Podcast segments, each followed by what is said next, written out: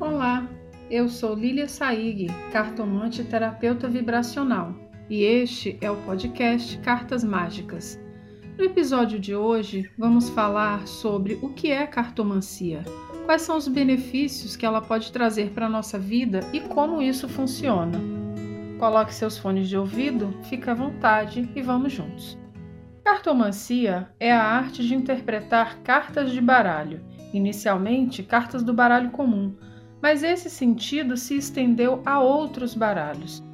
Na cartomancia, podemos enxergar personalidades das pessoas, seus sentimentos, o que elas pensam, antever o fluxo dos acontecimentos de uma situação, que é também chamada previsão, né? aquilo que as pessoas buscam tanto, que são as previsões para o futuro. Nós podemos também entender as energias que predominam em um lugar, um momento ou um contexto. As cartas podem nos fazer ver além do que os olhos alcançam. Eu falo sempre que é ver além das aparências. O cartomante, por meio dos símbolos impressos nas cartas, estabelece uma comunicação, um tipo de diálogo entre o seu inconsciente e o inconsciente da pessoa que o consulta, também chamada de consulente, consultante ou cliente, e um diálogo direto também com a espiritualidade para aqueles que assim acreditam. É bom lembrar que nem todo cartomante é espírita, espiritualista ou mesmo religioso. Existem cartomantes e tarólogos excelentes que são ateus. Então, religião não é um pré-requisito. Fé em Deus, o Deus como nós conhecemos, não é um pré-requisito para que se torne um cartomante ou para que se exerça essa profissão. Existem inúmeros tipos de baralhos ou jogos de cartas, e embora muita gente não saiba disso, tarô e baralho cigano não são a mesma coisa. Cada sistema tem as suas características, seu código, sua linguagem, sua formatação, design, configuração, tem sua história, sua origem. Cada código, cada sistema de cartas, como a gente chama, cada baralho, tem uma maneira própria de atuar, tem uma maneira própria de conversar com quem o consulta. O meu baralho principal de trabalho é o baralho cigano, que é uma derivação do Petit Lenormand, mundialmente consagrado pela Mademoiselle Lenormand, na França. Embora a história nos mostre que ela não criou esse baralho, Mademoiselle Lenormand não foi a criadora do Petit Lenormand como muitos acreditam, mas o seu nome foi utilizado como estratégia comercial para tornar esse baralho famoso, o que deu muito certo, diga-se de passagem. Numa consulta com as cartas, você pode perguntar sobre quase todos os assuntos. Eu digo quase porque eu já fui perguntada sobre um crime cometido. E não, eu não respondo sobre esse tema.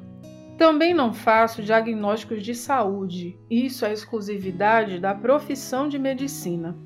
Responder sobre diagnósticos de saúde, responder sobre gravidez, pode incorrer no crime de exercício ilegal da profissão médica. Então eu acredito que nenhum cartomante, nenhum oraculista deva responder esse tipo de pergunta, mas é claro que isso fica a critério de cada um. No caso da saúde, o que eu faço é apontar distúrbios, causas, desequilíbrios, indicar que o consulente procure um profissional de saúde qualificado para aquela situação. Você pode saber sobre sua vida amorosa, sobre aquela pessoa que nem ata nem desata no seu caminho. Sabe, aquela pessoa que ainda não disse para que veio e você continua sem saber para onde vai? Então, você pode saber também sobre uma relação interrompida, uma separação? Quais são as chances de haver reconciliação? Você pode saber sobre os caminhos na vida profissional. Como é possível, se é possível, realizar o seu sonho de carreira. Saber sobre os passos que deve dar, a maneira como deve conduzir as suas ações e atitudes no trabalho atual. Se você deseja uma promoção, se você deseja melhorar o seu relacionamento no trabalho ou simplesmente se você quer se manter no emprego sobre a sua vida espiritual, as energias que te cercam, as que você está atraindo ou mantendo próximas a você. e também as energias intrusas, aquelas que precisam de luz, tratamento e encaminhamento.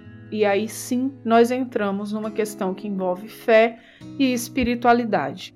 Nenhum cartomante está obrigado a trabalhar as questões da espiritualidade. Isso vai de pessoa para pessoa, de egrégora para egrégora e também do consulente que está ali na sua frente. Há quem diga que cartomante, tarólogo, traz essa capacidade de berço, de nascimento. Eu acredito no estudo e na prática acima de qualquer coisa.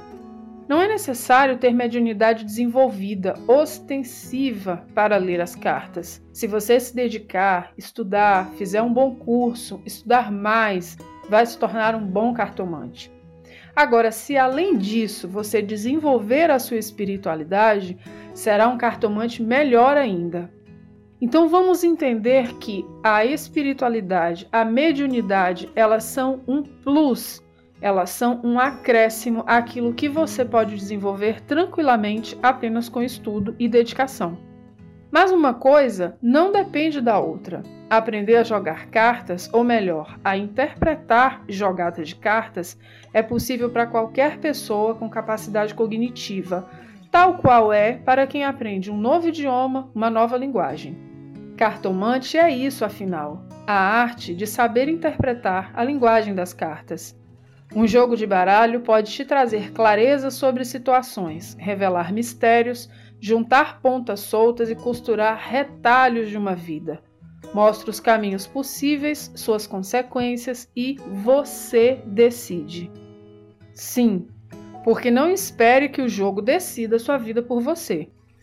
Ele aponta as direções, mas o trabalho duro é somente seu. Eu digo sempre isso nos meus atendimentos tomar a decisão de romper com uma relação falida, pedir demissão do emprego ruim ou até mesmo aguentar um pouco mais, começar a sair de casa para se divertir e assim encontrar um novo amor. Tudo isso só você pode fazer por você mesmo. Então, espere sempre pela boa orientação, bons conselhos, elucidação de pontos, construção de cenários, respostas não espere por soluções já prontas, fórmulas mágicas, receitas de bolo ou tutoriais de como viver a sua vida. Um manual, um passo a passo seria maravilhoso, não é verdade? Mas onde você encontrar alguém te prometendo isso, mantenha aquela velha pulga bem alimentada atrás da sua orelha. Afinal, quem busca enganação está pronto para ser enganado. Pense nisso. Muito obrigada por estarem aqui, um grande abraço e até a próxima!